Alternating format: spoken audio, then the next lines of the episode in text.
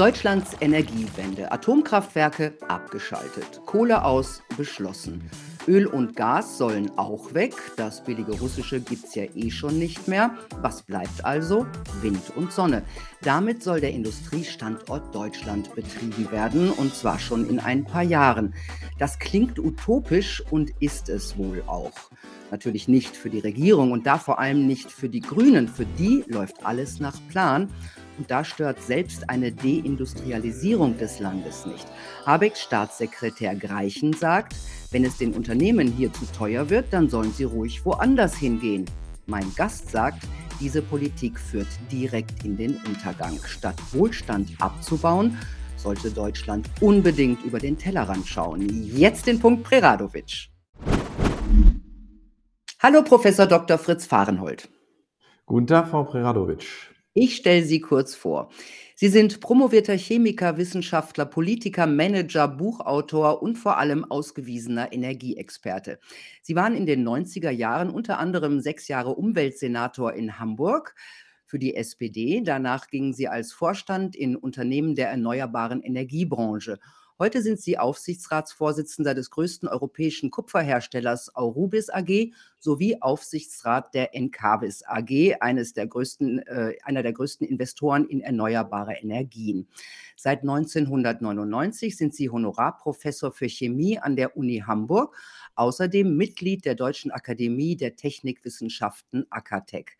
Als Buchautor haben Sie 1978 mit Ihrem Bestseller Seveso ist überall die Umweltbewegung vorangebracht. Ihr neuestes Buch heißt Die große Energiekrise und wie wir sie bewältigen können. Und da stellen Sie gerade der deutschen Energiepolitik ein miserables Zeugnis aus. So, wir hatten in unserem letzten Gespräch auch schon über Atomkraftwerke gesprochen. Jetzt sind die letzten in Deutschland abgeschaltet und die Grünen sagen, dadurch wird der Strom billiger. Was sagen Sie? Das ist natürlich absoluter Blödsinn. Das ähm, kann sich jeder vorstellen. Wenn Sie das Angebot verknappen, äh, steigen die Preise. Und diese drei Kernkraftwerke haben immerhin äh, 30 Terawattstunden, also äh, 6 Prozent unserer äh, Stromversorgung sichergestellt. Und Sie dürfen nicht vergessen, die Kernkraftwerke waren die preiswertesten in der Reihe aller äh, Stromerzeuger. So mit zweieinhalb Euro Cent pro Kilowattstunde waren sie weit äh, unter dem Gasstrom oder dem Kohlestrom. Und wenn Sie die preiswertesten wegnehmen, dann muss diese Lücke gefüllt werden und die wird gefüllt im Augenblick von Gasstrom. Und Gasstrom ist äh, äh, bei Weitem das teuerste. Das bedeutet also, das, was wir jetzt sehen, ist, wir haben einen Strompreis von 11 bis 13 Euro Cent. Das ist das Dreifache dessen, was wir üblicherweise gehabt haben. Und hinzu kommt, das darf man auch nicht vergessen, diese 30 Terawattstunden, die jetzt ersetzt werden, ja, durch was werden die ersetzt? Durch Kohlestrom und durch Gasstrom. Das bedeutet also, wir setzen nochmal so ungefähr 30 Millionen Tonnen CO2 zusätzlich in die Luft. Und das Ganze ähm, versuchen wir dann zu kompensieren indem wir den Bürgern äh, das Gas abdrehen. Also das ist in der Zwischenzeit von, seit Erscheinen des Buches passiert. Ich hätte mir nicht vorstellen können, äh, dass es noch viel schlimmer kommen kann als äh, äh in 22. Mhm. Der Ausstieg aus der Kernenergie, der wurde ja nach dem Gau in Fukushima von Angela Merkel beschlossen. Wie viele andere Länder sind damals ebenfalls ausgestiegen? Nun, es gab damals die Ankündigung von Japan, dass sie das machen wollten. Das ist mittlerweile revidiert, mhm. weil sie gemerkt haben, sie schaffen es nicht. Ich meine, Japan ist ein flächenmäßig äh, enges Land. Äh, da gibt es keine Chance, mit Wind und Sonne äh, die äh, Strombedürfnisse zu befriedigen. Und sie sind wieder eingestiegen. Äh, und ähm, das zweite Land, was überlegt hat, war die Schweiz. Aber die Schweiz war so klug zu sagen, ähm, wir schieben das und schauen mal. Aber es gibt eine ganze Reihe von Staaten, die mittlerweile eingestiegen sind. Es gibt einen Parlamentsbeschluss in Holland, es gibt einen Beschluss in Polen an der Ostgrenze zu Deutschland, an der Oder Kernkraftwerke zu bauen. Die Schweden, äh, die ja äh, die ersten Vorreiter waren, schon vor Fukushima aus der Kernenergie auszusteigen, ähm, haben festgehalten und sagen, wir wollen neue bauen. Frankreich baut neue. Das heißt, wir sind die Geisterfahrer äh, in Sachen Kernenergie in der Welt. Mhm. Kanada hat jetzt auch angekündigt, die Kernkraft auszubauen. Wie sieht es denn eigentlich mit der Sicherheit und dem Abfallproblem bei den Kernkraftwerken der neuesten Generationen aus? Ja, wir haben natürlich zwei Probleme äh, bei den bestehenden Kernkraftwerken. Das ist einmal die Sicherheit. Es ist also eine Frage einer Wahrscheinlichkeit. Wenn alles, alles, alles schief geht, dann haben wir eine Wahrscheinlichkeit von 1 zu einer Million Jahren, dass es äh, zu einem ähm, Störfall, einem schwerwiegenden Störfall kommt. Und wir hatten sie ja schon äh, in der Vergangenheit. Ähm, und das zweite ist das Endlagerproblem. Das, das heißt, wir haben äh, natürlich ein, ein, äh, eine Sicherstellung dieser Abfälle für äh, Millionen Jahre zu leisten, weil diese Abfälle für eine solche lange Zeit immer noch ähm, strahlen. Und da gibt es eine neue Entwicklung, die fantastisch ist. Die ganze Welt forscht daran. Das ist die sogenannte vierte Generation. Und diese vierte Generation an Kraftwerken äh, kann faktisch nicht durchbrennen. Äh, es ist naturwissenschaftlich nicht möglich. Man nennt das inhärent, inhärent sicher. Das heißt, wenn irgendein Problem entsteht, fällt das immer auf die sichere Seite und schaltet sich ab. Und das Zweite, was noch fantastischer ist, ist, dass die Eingangsstoffe äh, nicht das Natururan sind oder Thorium, sondern es sind die abgebrannten Brennelemente. Das heißt, wir machen aus den abgebrannten Brennelementen neue Energie. Das heißt, wir lösen auch dieses Ablagerungsproblem und es entstehen eben nicht mehr langlebige, für Tausende von Jahren ab, äh, zu kontrollierende Abfälle. Und an dieser Entwicklung sollte sich eigentlich ein Land wie Deutschland, das stolz ist auf seine Ingenieurskunst, beteiligen, tut es aber nicht, weil nicht nur die Kernenergie durch das Ausstiegsgesetz äh, an sich äh, ähm, abgestellt worden ist, sondern auch die Forschung ähm, hat sich verabschiedet in Deutschland und der Bundeswirtschaftsminister Habeck hat jetzt gerade in den letzten Tagen nochmal ganz klar gemacht, äh, Kernenergieforschung wird im Rahmen des Energieforschungsprogramms der Bundesregierung nicht mehr stattfinden. Die ganze Welt forscht daran und wir sehen, dass die ersten Erfolge da sind. Man sieht so, dass in ein, zwei Jahren die ersten Prototypen auf den Markt kommen. Nur Deutschland ist nicht dabei und ich sage Ihnen voraus, wir werden in 10, 15 Jahren solche Technologien importieren, weil der Weg, den die jetzige Bundesregierung geht, ähm, ist ähm, ein Irrweg. Wir fahren in eine Sackgasse äh, der Energieversorgung und wir werden ähm, dies bitter mit Wohlstandsverlusten bezahlen, bis wir dann zur Vernunft kommen. Mhm, das gehen wir jetzt alles mal chronologisch so, so, sozusagen durch. Kommen wir mal zur fossilen Energie. Sie schreiben, fossile Energie ist teuer geworden, weil knapp schon vor dem Ukraine-Krieg. Aber warum sind Öl und Gas knapp? Es gibt ja eigentlich doch genug. Ja, weil die westlichen Öl- und Gaskonzerne äh, keine ähm, neuen Felder mehr äh, erschlossen haben. Äh, das ist teilweise auf den Druck der entsprechenden Regierung. England hat zum Beispiel äh, jahrelang neue Gasfelder verboten. Ähm, Präsident Biden hat äh, Gasfelder, also Fracking-Gasfelder auf äh, öffentlichem Grund verboten an, an seinem ersten Tag. Und das Dritte ist, ähm, dass wir äh, die, die Finanzinvestoren äh, haben, die ähm, sich ähm, dazu verstiegen haben zu sagen, wir wollen unser Geld aus diesen bösen, fossilen Quellen und Firmen, die diese Quellen fördern, äh, zurücknehmen. Das heißt, es gibt sozusagen nur noch Investitionen in grüne Technologien. In Öl darf nicht mehr investiert werden, sonst kommt man nicht in die Fonds der großen Kapitalgesellschaften. Das nennt, also das ist eine, eine Vorschrift, die heißt ESG. Das ist, äh, die Europäische Kommission hat das auch äh, sozusagen zum Ziel formuliert.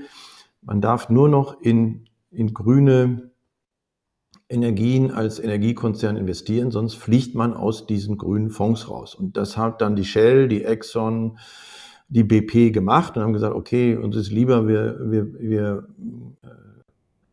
äh, äh werden in den grünen Fonds gelistet und damit äh, geht dann auch der, der Aktienpreis, äh, fällt dann nicht runter. Also äh, haben sich äh, aus ihrem Kerngeschäft zurückgezogen. Und das merken wir jetzt. Wir haben eine Halbierung der Investitionen. Und wir haben ja einen größeren Energiehunger. Ich meine, der ist ja seit 2014, dauert das an, da geht es sukzessive runter.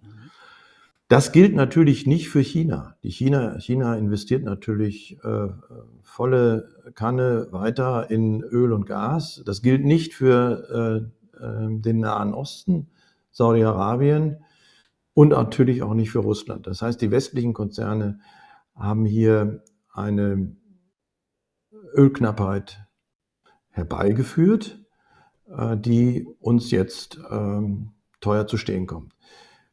Aber jetzt haben ja selbst die Ölkonzerne ähm, in ihren neueren Berichten ja. prognostiziert, dass es einen höheren Bedarf an fossiler ja. Energie gibt, als sie vorher angenommen haben. Mhm. Wenn die aber jetzt nicht mehr gefördert wird, kann es bei uns dann zu echter Energieknappheit kommen? Also die ähm, haben jetzt tatsächlich erkannt, dass das äh, ein Fehler war. BP und Shell haben jetzt äh, eine kleine Kurs Kurskorrektur gemacht. äh, aber natürlich ähm, der, der weltweite Bedarf an, an fossilen Energien steigt jährlich. Äh, die Menschen in, in Indien äh, äh, wollen natürlich rundum auch wie wir eine, eine, Stromversorgung haben. Sie wollen Auto fahren, sie wollen ihre Güter transportieren, was naturgemäß mit fossilen Energieträgern verbunden ist. Wenn Sie sehen, weltweit haben wir drei Prozent der Primärenergie ist Wind und Sonne und der Rest ist fossil. Das muss man einfach wissen, wenn man, wenn man meint, in Deutschland könnten wir die Welt retten. Nein, 97 Prozent machen es anders. da ist Kernenergie drin, da ist natürlich auch Wasserkraft drin, aber im Wesentlichen Kohle, Gas und Öl. Und wir glauben in Deutschland mit 100 Prozent Wind und Sonne, übrigens als einzigen Staat auf der Welt, äh, klarzukommen und unseren Wohlstand zu halten. Das ist auch irgendwo etwas, äh, wo man sich die Frage stellt, hm, warum sind die anderen alle so dumm und wir sind so schlau, dass wir das äh, ohne äh, Gas, Kohle und Öl glauben, in wenigen Jahren hinzubekommen. Ich habe in dem Buch nachgewiesen, es wird nicht funktionieren. Mhm. Und Sie sagen gerade, wir als einziges Land will Deutschland das so machen. Und es gab ja, habe ich auch bei Ihnen gelesen, einen Versuch auf der Insel Cherro. Ja. Und wie ist der ausgegangen?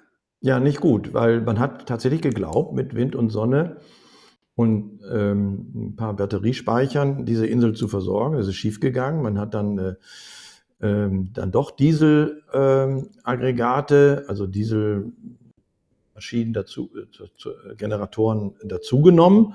Und ähm, ähm, äh, es war erstens äh, sehr viel teurer und dann eben so unzuverlässig, dass man dann doch gesagt hat, okay, ohne Dieselöl kommen wir nicht klar.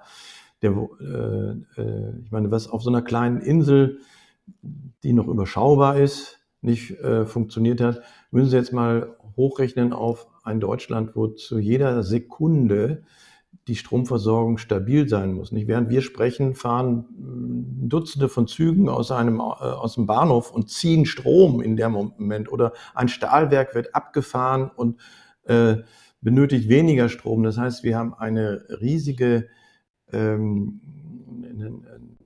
flex, flexible Nachfrage, die natürlich in jeder Sekunde an Strom beliefert werden muss. Und äh, wir glauben, dass das sozusagen von den zufälligen Erscheinungen äh, von Wind und Sonne möglich ist.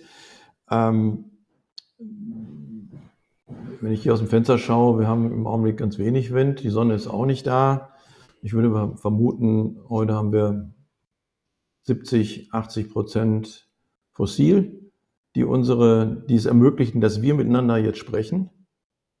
Und äh, es, es ist möglich, natürlich eine solche Zufallsenergie, die mal ein paar Tage nicht kommt und dann kommt sie wieder in einem Überschuss durch Speicher abzuspeichern.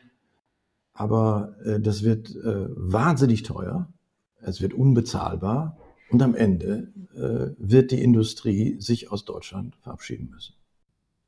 Mhm. Ähm, kann es wirklich sein, dass man dass sich zum Beispiel Deutschland oder auch die westlichen Industriestaaten mit dieser Art von Politik ins Abseits und auch in die Armut schießen? Ja, das würde ich so sehen. Ähm, wir sind äh, drauf und dran. Ähm, die, ähm,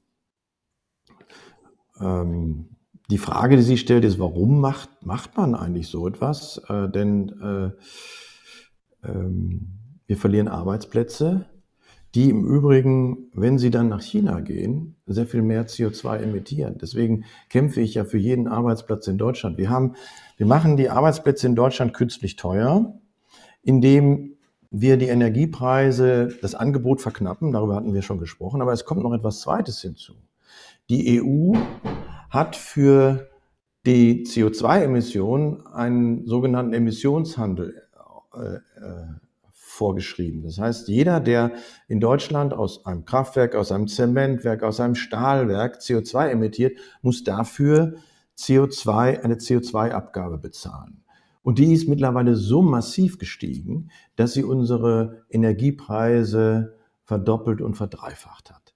Und während wir in Amerika oder in China einen Strompreis von drei Eurocent mhm. an Erzeugungspreis haben, sind wir jetzt bei 13.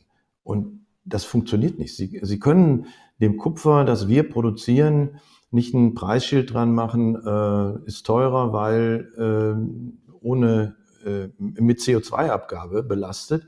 Das interessiert die Brasilianer, die es kaufen sollen, nicht. Äh, die nehmen dann eben chinesisches Kupfer oder chilenisches Kupfer, das diese äh, Dinge nicht hat. Und, und da ist etwas in Gang gekommen, wo ich wirklich frage, was denken sich eigentlich unsere Bundesminister? Ich habe jetzt vor kurzem gesehen, Herr Habeck hat jetzt äh, davor gewarnt, äh, dass man sich jetzt eine Gasheizung noch schnell einbaut. Und Frau ähm, Gleiwitz oder Geilwitz, äh, die Bauministerin jedenfalls, äh, hat ähm, gesagt, ja, äh, in zwei, drei Jahren wird äh, die CO2-Abgabe nochmal verdoppelt werden und dann werden alle äh, klug beraten, auf die Wärmepumpe umzuschalten, weil Gas unbezahlbar wird. Das heißt, Sie müssen sich vorstellen, die EU ist dabei, den Bürgern in, in Europa vorzuschreiben, dass die Versorgung mit Gas, Benzin, Diesel so teuer wird, dass man es sich nicht mehr leisten kann und sagen, wir wollen die Zertifikate nochmal verdoppeln. Ja? Ähm, das heißt aber auch, selbst ein Gaskraftwerk, und das will ja die Bundesregierung übergangsweise machen, wird dann nochmal, heute haben wir so einen Strompreis aus Gas von, wie gesagt, 11 bis 13 Euro Cent, nochmal äh, doppelt äh, so teuer belastet. Das, das heißt, wir kommen auf Strompreise von 15, 20 Euro Cent in der Erzeugung. Im Vergleich, wie gesagt, zu USA von drei und China drei. Und damit hat die Industrie in Deutschland keine Überlebenschance. Keine Überlebenschance. Und ähm, das Wissen zu tun, weil wir zerstören den Wohlstand, wir zerstören unsere Arbeitsplätze und, ich betone das nochmal, wir machen dadurch mehr CO2, weil die anderen Länder eben immer noch auf Kohlebasis. Also wenn sie einen Motor von Daimler-Benz nicht mehr in Deutschland produzieren, sondern in China, und das passiert ja jetzt gerade, dann wird bei der Produktion des Motors dreimal so viel CO2 emittiert. Das ist doch eine verrückte Politik. Das ist doch, das ist doch dumm. Man schadet sich selbst. Ja, das, äh, und wenn sich dann eine Ministerin in einer Talkshow hinstellt und sagt, ja, äh, jetzt werden wir das Gas teurer machen, dann seht ihr schon, was ihr habt, wenn ihr nicht auf unsere tolle Wärmepumpe. Und ich meine, dieses Wärmepumpendesaster, was ja jetzt passiert ist, ähm, ist, glaube ich, der Punkt, an dem diese Politik bricht.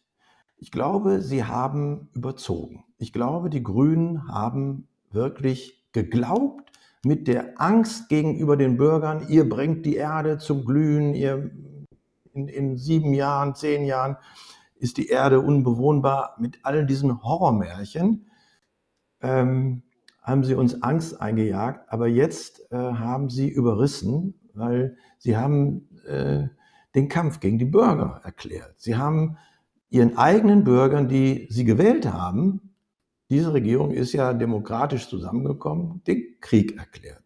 Und den Krieg in ihrem Hauskeller. Und so nonchalant wird gesagt, ja, das kostet die Bürger jedes Jahr 9 Milliarden. Das müssen wir uns vorstellen, 9 Milliarden jedes Jahr. Und versuchen sozusagen die Lebenswirklichkeit von Menschen, die ja sehr unterschiedlich ist. Da gibt es ältere Menschen, die haben endlich ihr Haus abbezahlt und nun kommt dann Herr Habeck vorbei und sagt, ja, ihr müsst jetzt nochmal eine Wärmepumpe machen, wenn die Gasheizung kaputt ist. Aber ihr habt zwar nur alte Radiatoren, also Heizkörper, ihr müsst natürlich noch eine Fußbodenheizung reinmachen, ihr müsst auch noch die, die, die, die, die Wände isolieren. Und es kommt dann so schnell mal auf 100 bis 150.000 Euro. Äh, ich finde eine Wärmepumpe was Intelligentes für Neubauten, wo sie die Baulichkeit dran anpassen können, wo sie eine Fußbodenheizung einbauen, ist alles wunderbar. Aber sozusagen äh, den Bestand von 20 Millionen Häusern äh, sozusagen in das Schema eines, eines grünen Parteitagsbeschlusses zu pressen, mhm. äh, das wird schiefgehen und die Bürger wehren sich. Ich ja, komme hier rum, ich fahre jeden zweiten Tag, um mein Buch, die, die, die große Energiekrise zu popularisieren und äh, das Volk zu bringen. Und da draußen ist ein richtiger Groll. Die Leute sind wütend und sagen, wie kann das sein, wenn ich ihnen dann noch erzähle, dass dabei nicht mal CO2 eingespart werden wird? Da müssen Sie sich mal vorstellen, was ist das für eine Politik? Ja, es ist äh, ab 1. Januar Pflicht, bei einer kaputten Heizung eine Wärmepumpe einzubauen. Und wir haben aber immer noch Strom, der zum großen Teil aus Kohle und Gas erzeugt wird. Und wenn man es umrechnet, und das habe ich getan, äh, dann ist für die, äh, für die Kilowattstunde der Wärmepumpe, die die Wärmepumpe äh, verbraucht an Strom, 0,5 Kilogramm CO2 verbunden. Das Gas, wenn Sie eine Gasheizung haben, haben sie aber nur 0,16 Kilogramm. Also mhm. jetzt muss man sagen, ja, die Wärmepumpe macht aus einem Kilowatt Strom drei Kilogramm Wärme. Sie müssen also die 0,5 durch drei teilen. Wenn wir das jetzt mal gedanklich machen, dann kommen Sie auf 0,17. So. Ich habe gerade gesagt, Gas 0,16 Kilogramm CO2 mhm. und ersetzen das durch eine Wärmepumpe, die bei dem heutigen Mix 0,17 Kilogramm äh, wollen die uns äh, ver veräppeln? Wollen die uns, und es wird nicht diskutiert. Nee, und vor allem, wenn man jetzt auch bedenkt, dass, äh, sagen wir mal, wenn alle jetzt Wärmepumpen einbauen müssen oder alle, die jetzt, wo die Heizung kaputt geht, alle sollen ja auf E-Autos um, umsteigen. Das heißt, ähm, der Strombedarf wird ja immer weiter wachsen und man das kann ja sich gar nicht vorstellen, dass das alles aus erneuerbaren Energien dann äh, gewonnen wird. Das heißt, ähm, es ist ja auch die Frage, ob dann auch genug Strom da ist. Oder? Ja, das ist natürlich das nächste Problem. Einmal natürlich in der, in der Zeit, wenn kein Wind und keine Sonne da ist. Also wenn Wind da ist, die bauen ja jetzt dreimal so viel Windkraft und dreimal, viermal so viel Sonne. Das heißt, wir kriegen einerseits, wenn es wirklich windreich ist oder sonnenreich, also über Tag, nachts scheint die Sonne ja nicht. Wie wir mittlerweile wissen, manche haben das wahrscheinlich noch nicht so drauf, dann haben wir äh, das Problem, dass wir, äh, äh, wenn sie scheint, zu viel haben. Und, äh, aber wir haben auch Tage, so 20 Tage, wo ähm, wir keinen Wind haben. Das ist das eine Problem. Das heißt, sie müssen speichern und diese Speicherkosten sind extrem hoch. Sie vervierfachen den Strompreis, wenn Sie das erstmal in Wasserstoff machen und den Wasserstoff wieder zurück zu Strom machen. Aber es kommt noch etwas hinzu. Die Netze, die Stromnetze, werden dann schnell überlastet. Und ähm, Sie müssen sich jeder kann sich vorstellen, wir haben in jeder Straße ein kleines Stromkabel. Das war so ausgelegt, dass es die Häuser mit ihrem Kühlschrank und in, mit ihrer Waschmaschine, dem Geschirrspüler und dem äh, äh, E-Herd versorgen kann. Jetzt soll das aber nochmal verdreifacht werden. Da kommt noch eine, eine Ladesäule dazu und dann kommt nochmal die Wärmepumpe dazu. Das trägt dieses kleine Kabel nicht. Das heißt, Sie müssen eigentlich ganz Deutschland aufreißen, äh, um das hinzukriegen. Und deswegen warnt ja die Bundesnetzagentur davor und sagt also, wir müssen schon damit rechnen, dass nicht zu jeder Zeit der Strom vorhanden ist. Also Methode im Entwicklungsland zu sagen, also wenn nicht genug Strom da ist, äh, dann müssen wir euch leider abwerfen. Und das geht natürlich äh, mit, auch mit den neuen intelligenten Stromzählern, kann von außen ja auch eingegriffen werden. Ne? Ja, ja, das ist, das ist schon, ähm, haben Sie völlig recht, diesen Hinweis muss man machen. Jeder hat ja so den Eindruck, das wird so verkauft als das ähm, Nonplusultra zum Energieeinsparen. Nicht, dass man sagen kann, okay, das intelligente Smart Meter sagt dir dann, wann du deine Waschmaschine anzumachen hast, wenn der Strompreis mal niedrig ist. Und, aber dieses Smart Meter ist natürlich auch in der Lage, Strom abzustellen und intelligent zu steuern oder mal stundenweise abzuwerfen. Möglicherweise sind auch die Informationen, die aus dem Haushalt zum Stromversorger gehen, noch, noch, noch weitergehen. Wenn einer zu viel wäscht, dann kann er vielleicht noch, kriegt er vielleicht noch eine Mitteilung vom, vom äh, Versorger, dass er zu häufig äh, wäscht. Das kann ja alles passieren. Wir sind also wirklich auch in einer, äh, auf einer fatalen Entwicklung der, Kontroll der Kontrolle der Bürger. Das ist jetzt in den Häusern so, aber das geht ja weiter auch mit der Freizügigkeit der Mobilität. Schauen Sie, ähm, Sie können dann natürlich, und das steht so als Plan äh, durch die Bundesnetzagentur äh, uns ins Haus. Also man sagt, in bestimmten Zeiten äh, kriegen Sie nur für 50 Kilometer Strom, damit Sie, wenn ein Notfall ist, ins Krankenhaus fahren können. Aber wenn Sie jetzt sagen, ich fahre, ich möchte eigentlich vom Ossiacher See gerne jetzt mal in das schöne Graz fahren, habe ich einfach mal Lust dazu. Das geht nicht mehr. Das ist nicht mehr gesellschaftlich gewollt. Das ist politisch nicht mehr gewollt, dass Sie frei entscheiden können, wann und wo Sie von Ihrem Automobil Gebrauch machen. Ja, das sind horrende Vorstellungen. Ähm, Sie haben es vorhin äh, schon erwähnt, in Asien, also gerade auch China und im Mittleren Osten gibt es ganz andere Denkschulen, ja? Ja. Die wollen dort nicht auf fossile Energien verzichten, sondern die wollen diese fossile Energie CO2-arm machen. Wie Ja. sieht das aus? Ja, das ist natürlich in Deutschland völlig verpönt, weil wir wollen es ja wirklich aus Wind und Sonne machen. Deswegen heißt das ja immer grüner Strom. Aber es gibt natürlich auch Strom, der CO2-frei ist. Darüber haben wir schon gesprochen. Das ist der Kernenergiestrom. Will man aber auch nicht. Und dann gibt es natürlich auch äh, Strom aus ähm, Kohlekraft oder Gaskraft, indem man das CO2 abscheidet. Und dann ist er auch CO2-neutral. Wenn Sie das CO2 rausholen aus dem Abgas und in tiefe Sedimentschichten verpressen, ist er weg. Und das Schöne ist, wir wissen mittlerweile durch äh, Untersuchungen, dass das CO2 sich da unten auch mineralisiert. Also es setzt sich um zu Gestein.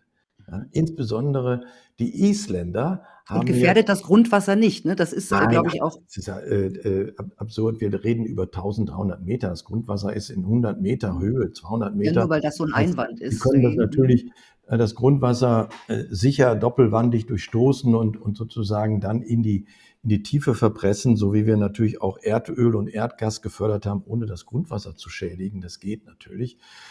Und die Isländer, was ja mit Sicherheit eine sehr umweltfreundliche Nation ist, die sagen jetzt, also wir haben im Untergrund Basalt und äh, wir laden die ganze Welt ein, ihr CO2 bei uns in das Basaltgestein zu pressen, weil Basalt setzt sich mit CO2 zu Dolomit um.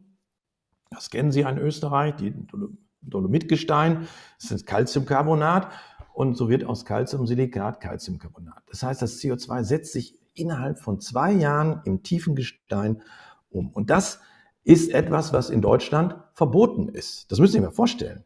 Diese Methode, die übrigens der Weltklimarat uns allen ans Herz legt, nicht? der Weltklimarat sagt ja Kernenergie, Erneuerbare, für die beiden bin ich auch und ich bin natürlich auch für die Abscheidung von CO2, weil wir wollen ja CO2 runterbekommen. Dann darf man solche Techniken nicht verbieten. Die anderen machen das und äh, das Schöne ist, dass ich sehe, dass wir auf diese Technologie zurückkommen müssen. Es geht gar nicht mehr anders. Wir haben jetzt die Kernenergie kaputt gemacht.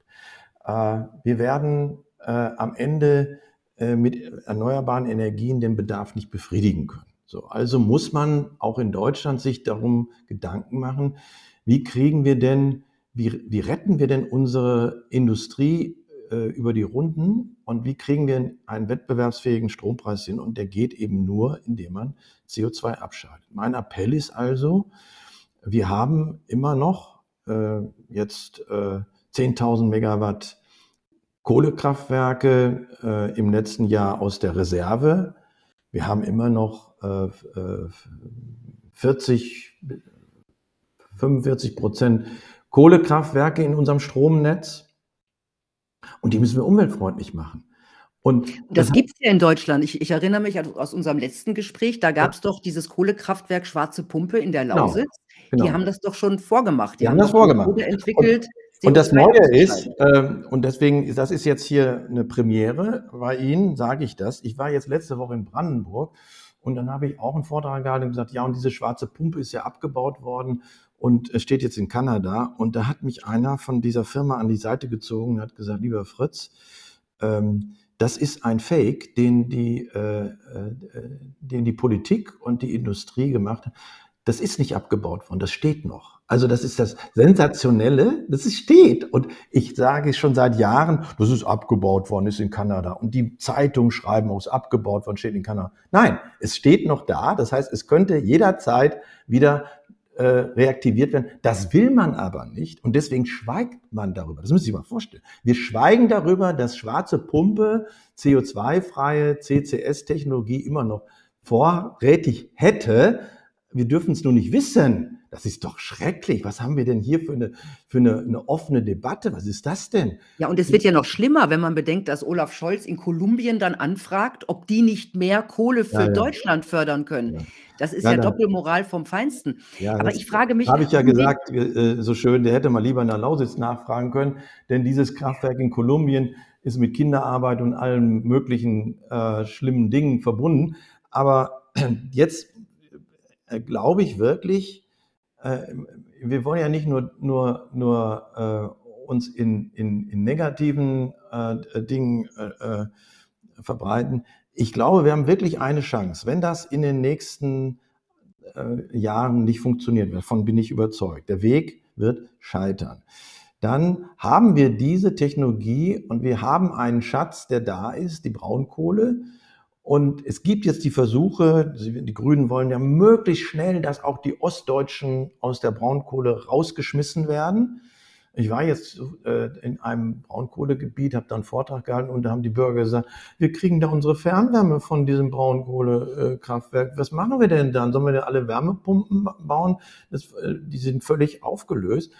Und ich habe denen gesagt, also ich habe zwei gute Nachrichten. Die Technik ist da und sie ist preiswerter als das, was im Augenblick die Braunkohle wegen Europa, äh, wegen, wegen der Zertifikate bezahlt. Wir zahlen ja 100 Euro pro Tonne Zertifikate für äh, CO2, auch die Braunkohlekraftwerke. Und die Kommission und unsere Bundesregierung will ja das noch teurer machen, dass es wirklich am Ende alleine stirbt. Die wollen das so teuer machen, dass Braunkohle nicht mehr wettbewerbsfähig ist. So wollen sie die Lösung. Nicht? Dann wird das äh, sozusagen klammheimlich passiert, ohne Verbot. Und jetzt haben wir aber das, das, das, äh, die Entwicklung, dass mittlerweile die so teuer geworden sind mit ihren Zertifikaten, dass sich die Abscheidung von CO2 blendend rechnet. Das ist billiger. Es kostet 60, 70 Euro. Das wäre das wär also eine, eine, eine tolle Geschichte. Wir würden wirtschaftlicher, wir würden den Strom günstiger machen und wir hätten das CO2-Problem gelöst. Die Politik, die jetzt sagt, nee, davon will ich aber nichts wissen, sagt ja am Ende, wir machen einfach so weiter, lassen das CO2 da ausblasen. Und deswegen, äh, ich glaube, ähm, dass, äh, dass früher oder später diese Diskussion jetzt kommen wird. Ich weiß aus, den, aus, aus, aus früheren äh, Diskussionen, äh, der Bundeskanzler hat ein gewisses Faible für CO2-Abscheidung. Nicht? Denn wir hatten hier mal ein Kohlekraftwerk in Hamburg, äh, in Moorburg, und, und, und da hat er darüber nachgedacht, ob man das CO2 nicht abscheiden könnte. Ich erinnere mich an die Diskussion. Und er hat auch in Norwegen gesagt, er finde das eine sehr interessante Technologie. So. Und jetzt haben wir nur einen, der quer im Stall steht. Das sind die Grünen, weil sie natürlich wissen, wenn wir grüne Kohlekraftwerke machen, also CO2-freie Kohlekraftwerke, dann ist das Thema erledigt. Dann können Sie nicht mehr einen Feldzug gegen die Kohle führen. Ja, aber wenn es doch angeblich um CO2 geht, dann wäre das doch die beste Lösung. Ich meine, ja, Sie sind ja, Sie sind ja auch deswegen gegen die Braunkohle, weil das so schreckliche Löcher gibt. Ja, die schrecklichen Löcher, die, wenn Sie mal im, im, im Westen, äh, im Braunkohlerevier von RWE sich anschauen, die sich hinterher zu wunderschönen Seenlandschaften und Naturschutzgebieten entwickeln, und der große Fehler, den die Grünen machen, ist, äh, sie sehen zwar das Loch äh, äh, eines Braunkohletagebaus, sie sehen aber nicht die unzähligen Löcher, die wir brauchen, um Windenergie und Solarenergie mit Metallen zu versorgen. Sie brauchen für eine Windkraftanlage 30 Tonnen Kupfer, um das funktionsfähig zu machen. Sie brauchen Lithium für die Batterien, sie brauchen Kobalt, sie brauchen Nickel. Und das heißt, die Löcher sind zwar nicht in Deutschland, die sind aber weltweit und übrigens zu viel schlimmeren Zuständen als bei uns. Das wird ausgeblendet und äh, deswegen ist diese Politik wirklich, ähm, ja, ich würde sagen, äh, blind äh, für die Realitäten.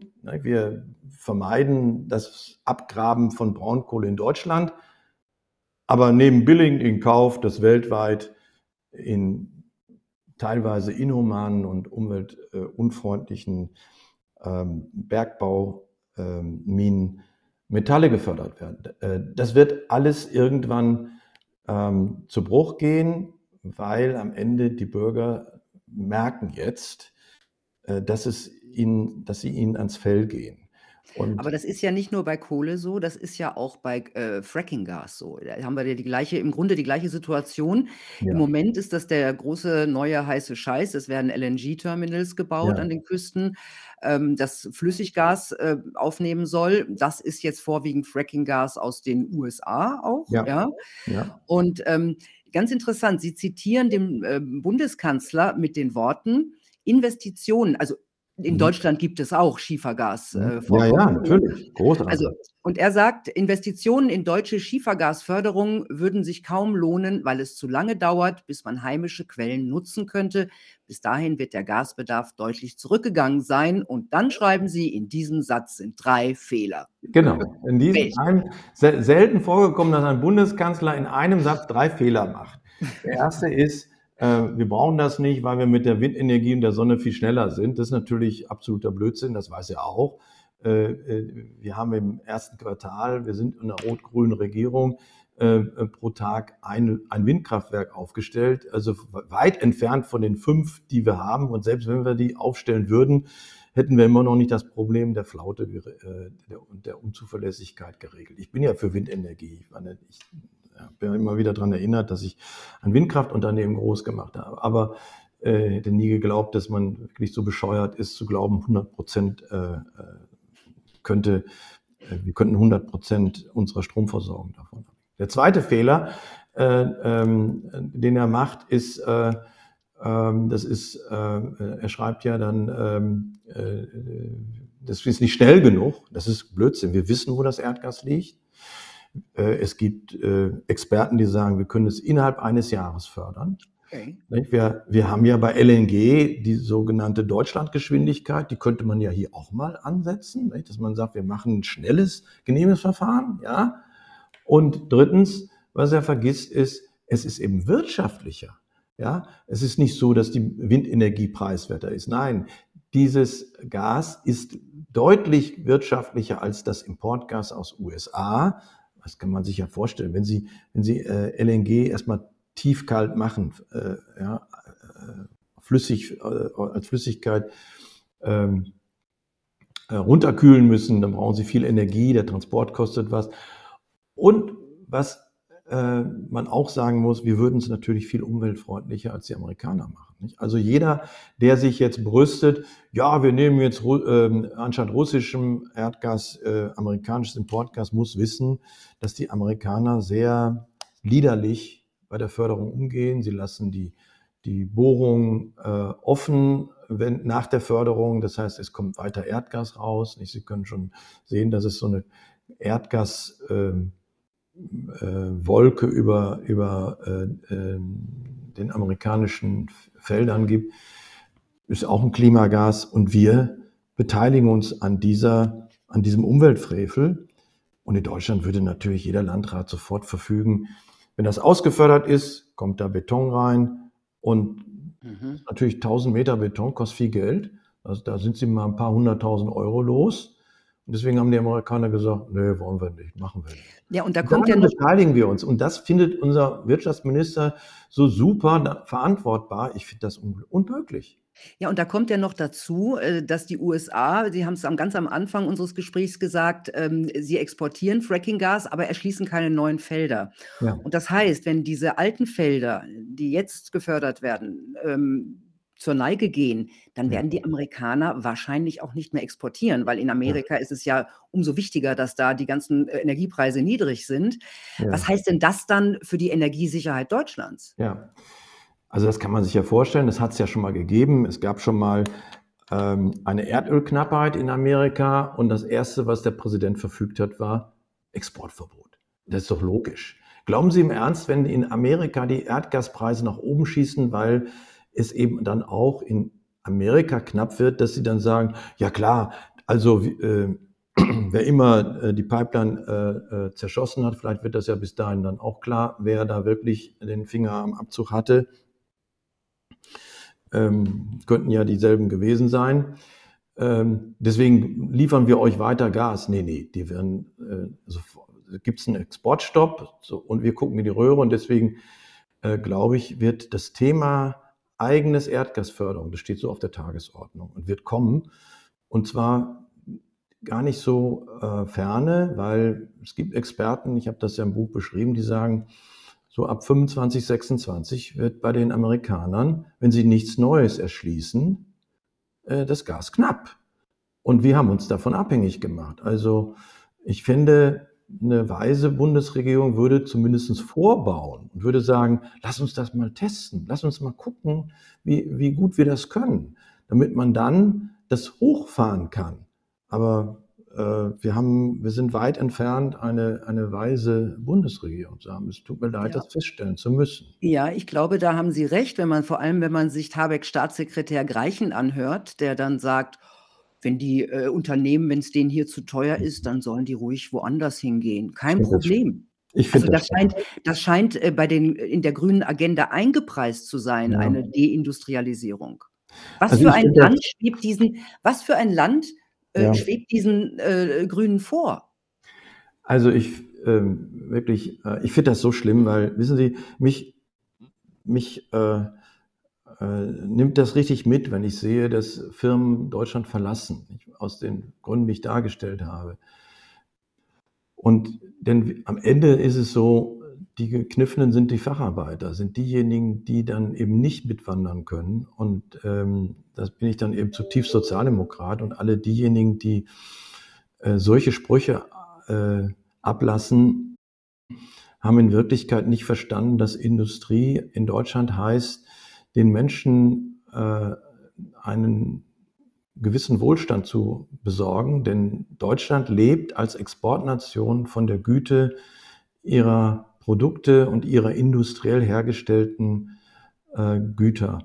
Und da ist es eben so, dass wir äh, wie kein anderes Land äh, die Kreisläufe geschlossen haben. Das heißt, wir arbeiten wirklich vorbildlich, wenn Sie das in, im Vergleich zu anderen Ländern ziehen, ähm, unsere Industrie ähm, macht aus Reststoffen, aus Abfällen äh, nochmal wieder Produkte. Äh, die chemische Industrie ist ein absolutes Vorbild an, an Kreislaufwirtschaft. Ich will Ihnen ein Beispiel geben, mein eigenes Unternehmen, die, die, äh, die Arubis. Wir setzen über 40 Prozent des, des Kupfers, was wir produzieren, holen wir aus Altkupfer, das heißt aus Kupferrohren, aus Abfällen. Nachhaltig. Aus, aus Chips, aus, aus äh, Kraftfahrzeugen holen wir das Kupfer raus, da sind ja Kupferkabel drin. Und das Interessante ist, wir holen uns nicht mehr das Kupfer, sondern wir holen uns die Energie zurück. Und deswegen ist Deutschland, weil es ein Weltmeister in Ketten ist, in, in Kreisläufen, so gut trotzdem, obwohl wir nicht mehr in der Kernenergie drin sind, spielen wir in der Spitzengruppe mit in der, Effiz in der energieeffizientesten und CO2-effizientesten Volkswirtschaften. Wir messen uns mit Schweden, die haben Kernenergie. Wir messen uns mit Frankreich, die haben Kernenergie. Äh, mit der Schweiz, das sind die Top, ja, die äh, Nationen. Und wir sind dabei, weil wir so, so eine tolle Vernetzung der Industrie haben. Und deswegen appelliere ich an alle, äh, auch ein bisschen stolz zu sein auf das, was dieses Land erreicht hat. Und man hat immer so den Eindruck, diejenigen, die eigentlich sagen, die Industrie kann doch gehen, soll sie doch gehen. Äh, oder äh, wir müssen einfach jetzt auch mal mit weniger klarkommen. Das haben wir ja dann auch schon, das sagen ja nicht nur Grüne, das sagen auch eine FDP. Und die müssen einfach sich mal die Frage stellen, wie sie ihr das, wie ihr Verhältnis zu Deutschland und ihren Bürgern aussieht. Ich glaube, da hat man dann vielleicht eher das Gefühl, dass sie die deutschen Menschen nicht wirklich lieben, nicht wirklich für sie da sein wollen. Und äh, das ist ein fundamentales Problem. Wir brauchen wieder Politiker, die ähm, sich äh, verantwortlich fühlen für Land und Leute. Ja, ich glaube, da können wir lange suchen. Erstmal, ich bin ja immer so der der die Optimistische in der Runde. Wir haben was wir heute ja nicht gemacht haben also, in Ihrem Buch steht auch sehr viel zum sogenannten Klimawandel, welche anderen Möglichkeiten es gibt außer CO2, was ein zu einer Erwärmung führen kann, haben wir heute mal nicht drüber gesprochen. Aber zum Schluss noch die Frage, äh, Sie schreiben ja, dass nur diese irrealsten Klimamodelle, Ja. äh, diese Szenarien, die Mhm. schaffen es in die Tagesschau, ja? Man muss ja auch Ja. sagen, aufgrund dieser Modelle passiert ja das alles, ja? Genau. Ähm, und nur diese nur die absurdesten oder die Mhm. irrealsten schaffen es in die Tagesschau, weil man nur mit ihnen Angst erzeugen kann. Ja. Und das sei nötig, weil die Menschen sonst nicht bereit werden, auf Wohlstand zu verzichten. Ja. Aber ich frage mich, wenn man doch weiß, dass es nicht so katastrophal ist, dass die Erde nicht in 10 und auch nicht in 20 Jahren verglühen wird, Mhm. hm, warum dann diese Transformation so durchpeitschen, anstatt mit man hätte ja auch Zeit, mit kühlem Kopf andere verträgliche Wege zu finden. Sie haben ein paar aufgezeigt. Es gibt ja auch noch 'n technischen Fortschritt, äh, in den nächsten 20, 30 Jahren mit Sicherheit. Warum dieses Durchpeitschen dieser sehr ungesunden Agenda? Ja, das ist eine gute Frage. Es gibt sicherlich einen Kern in oder 'n Teil der Politik, die ein anderes Gesellschaftsbild haben, die sich äh, die sich vorstellen, es müsste äh, ähm, dürfte kein Wachstum mehr geben, es dürfte wir müssten alle mit weniger zufrieden sein, so leben wie 1980, wo ich gerne darauf hinweise, mit der Lebenserwartung von 1980 wäre ich dann schon 'n bisschen unzufrieden und mit der Arzneimittelversorgung und äh, äh, des Jahres 80 auch nicht. Ähm, ich glaube, da gibt's 'n großen Teil, der ähm, äh, der aus den Alt-68ern jetzt in der Politik gelandet ist, die sich mit solchen öko ökosozialistischen Ideen sehr anfreunden können. Und dann äh, gibt es 'n Teil derjenigen, äh, die tatsächlich glauben, dass Deutschland eine Verantwortung hat, die Welt im Alleingang zu retten. Das hat auch seine Ursachen in unserer Geschichte. Wir wollen endlich mal auf der Seite der Guten sein. Wir wollen jetzt wirklich, auch selbst wenn wir dabei unseren eigenen Untergang einläuten, das Gute für die Welt bewirken. Und da ihnen aber die Menschen mit mit solchen hehren Zielen nicht folgen würden, also wenn Sie sagen würden, mal auf, wir wollen alle ein bisschen weniger konsumieren, ihr dürft nicht mehr so viel Auto fahren, ihr dürft auch äh, nicht mehr so viel Fleisch essen und so weiter, dann würden Ihnen nicht so viele Menschen folgen. Also müssen Sie etwas machen, damit die Leute Ihnen folgen. Und das tun Sie, indem Sie Angst machen. Wenn Sie den Leuten Angst einreden, dann folgen sie ihren Geboten. Das war auch schon in, im Mittelalter so. Die Kirche hatte davon kräftig Gebrauch gemacht, indem sie den Leuten das Fegefeuer vor Augen geführt hat, wenn sie sich nicht anständig äh, benehmen oder wenn sie nicht äh, den Zehnten an, den, ähm, an die Kirche abgeben. Und so ähnlich passiert das jetzt auch. Nicht? Wir haben auch ein Fegefeuer, wir haben auch äh, die Angst, die man davor schürt. Und wie Sie eingangs gesagt haben, wenn, wenn man nur kommunizieren würde, also die wahrscheinlichste, und das habe ich ja belegt, die wahrscheinlichste Variante des Weltklimarats ist ja, dass wir bis 2060 etwa 0,5 bis 0,6 Grad mehr haben. Ja, das ist ja nun wirklich, äh, das, das holt ja keinen hinterm Sofa hervor. Aber wenn sie natürlich dieses, dieses Szenario macht, äh, 8,5, dieses Szenario, was gar nicht Wirklichkeit werden kann, weil uns gar nicht der Kohlenstoff zur Verfügung steht. Ja, es gibt gar nicht so viel Kohle, wie die in ihrem Szenario berechnet haben. Das müssen Sie sich mal vorstellen. Und dieses Szenario, das führt zu 5 Grad. Das ist das Szenario, was in der FAZ, in der Zeit, in der Süddeutschen und in der Tagesschau vorkommt. Und bei fünf Grad muss ich sagen, wenn ich das glauben würde, würde ich auch langsam unruhig werden und würde sagen, oh, das ist vielleicht nicht so gut. Ja, es gibt einen Nobelpreisträger, den habe ich ja auch zitiert, der sagt, äh, und zwar Klimaforscher Nordhaus, der sagt, am besten wäre, wir würden noch mal ein Grad mehr kriegen. Das ist die optimale äh, Temperatur äh, auf der Erde. Ja? Äh, wird nicht so häufig zitiert, der Mann. Ja? Äh, deswegen habe ich ihm mal einen Ehrenplatz in meinem Buch gegeben. Ja? Äh, aber äh, mich schocken diese 1,8 Grad oder 2 Grad überhaupt nicht. Ja? Natürlich verändern wir damit auch ein, ein wenig das Klima. aber der Meeresspiegel, das ist dann noch das Schlimmste von allen, wächst dann um 40 Zentimeter die, die, die, die Holländer äh, leben seit äh, Jahrhunderten äh, ein paar Meter unter dem Meeresoberfläche. Da kann man sich gegen schützen. Ja? Und, und wir, wir haben ja, ich habe ja auch gezeigt, nicht, man kann sich gegen Waldbrände schützen. Wir haben äh, einen Rückgang der Waldbrände. Das weiß keiner. Ja? Man, alle denken, dieser Erdball brennt überall. Äh, ja, natürlich, jeder Waldbrand wird heute in der Tagesschau berichtet, aber am Ende geht er massiv zurück, weil wir es früh erkennen, wir können was dagegen tun, wir können uns anpassen. Ja? Mhm. Und deswegen, ähm, ich glaube, der, das ist genau der Trick, die Leute in Angst zu setzen, dass sie schon Angst haben, Flugscham, wissen Sie, dass, dass die Leute nicht, sich nicht mehr ins Flugzeug setzen, weil sie Angst haben, das Klima zu, äh, zu äh, verändern. Oder mit dem Auto fahren, ja, ja, ich mache das lieber nicht, weil das könnte ja das Klima verändern. Diese Angst brauchen sie. Das ist wie eine quasi Religion, die da uns, die Klimareligion, die uns äh, besessen hat. Und ähm, ich glaube aber, so wie auch die Kirche in, äh, ähm, in den letzten äh, 200 Jahren überrissen hat, äh, wird auch diese Klimareligion sich überleben. Und ähm, weil sie ähm, äh, zu dogmatisch ist. Sie ist dogmatisch. Und Dogmatismus, äh, die Menschen äh, haben Lebensfreude. Sie wollen äh, natürlich das Leben genießen.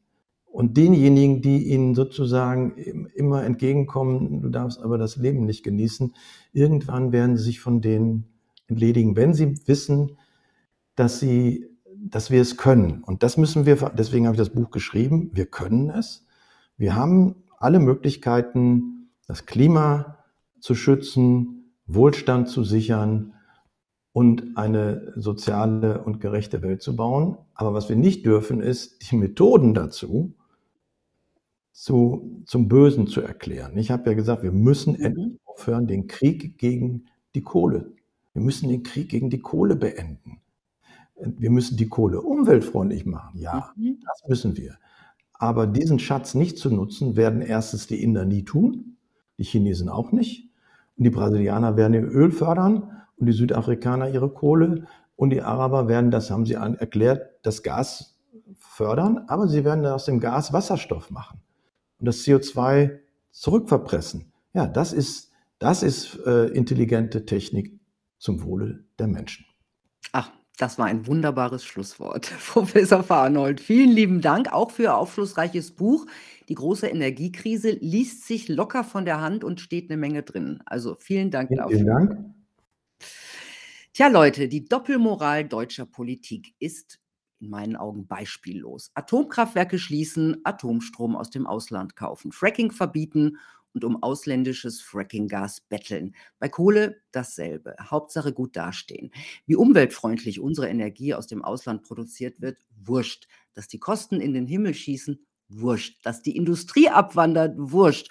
Und wie der Bürger so über die Runden kommt, das scheint super wurscht. Es ist ein Drama und wir mittendrin, aber wir bleiben optimistisch. Ich wünsche euch eine gute Zeit. Bis bald.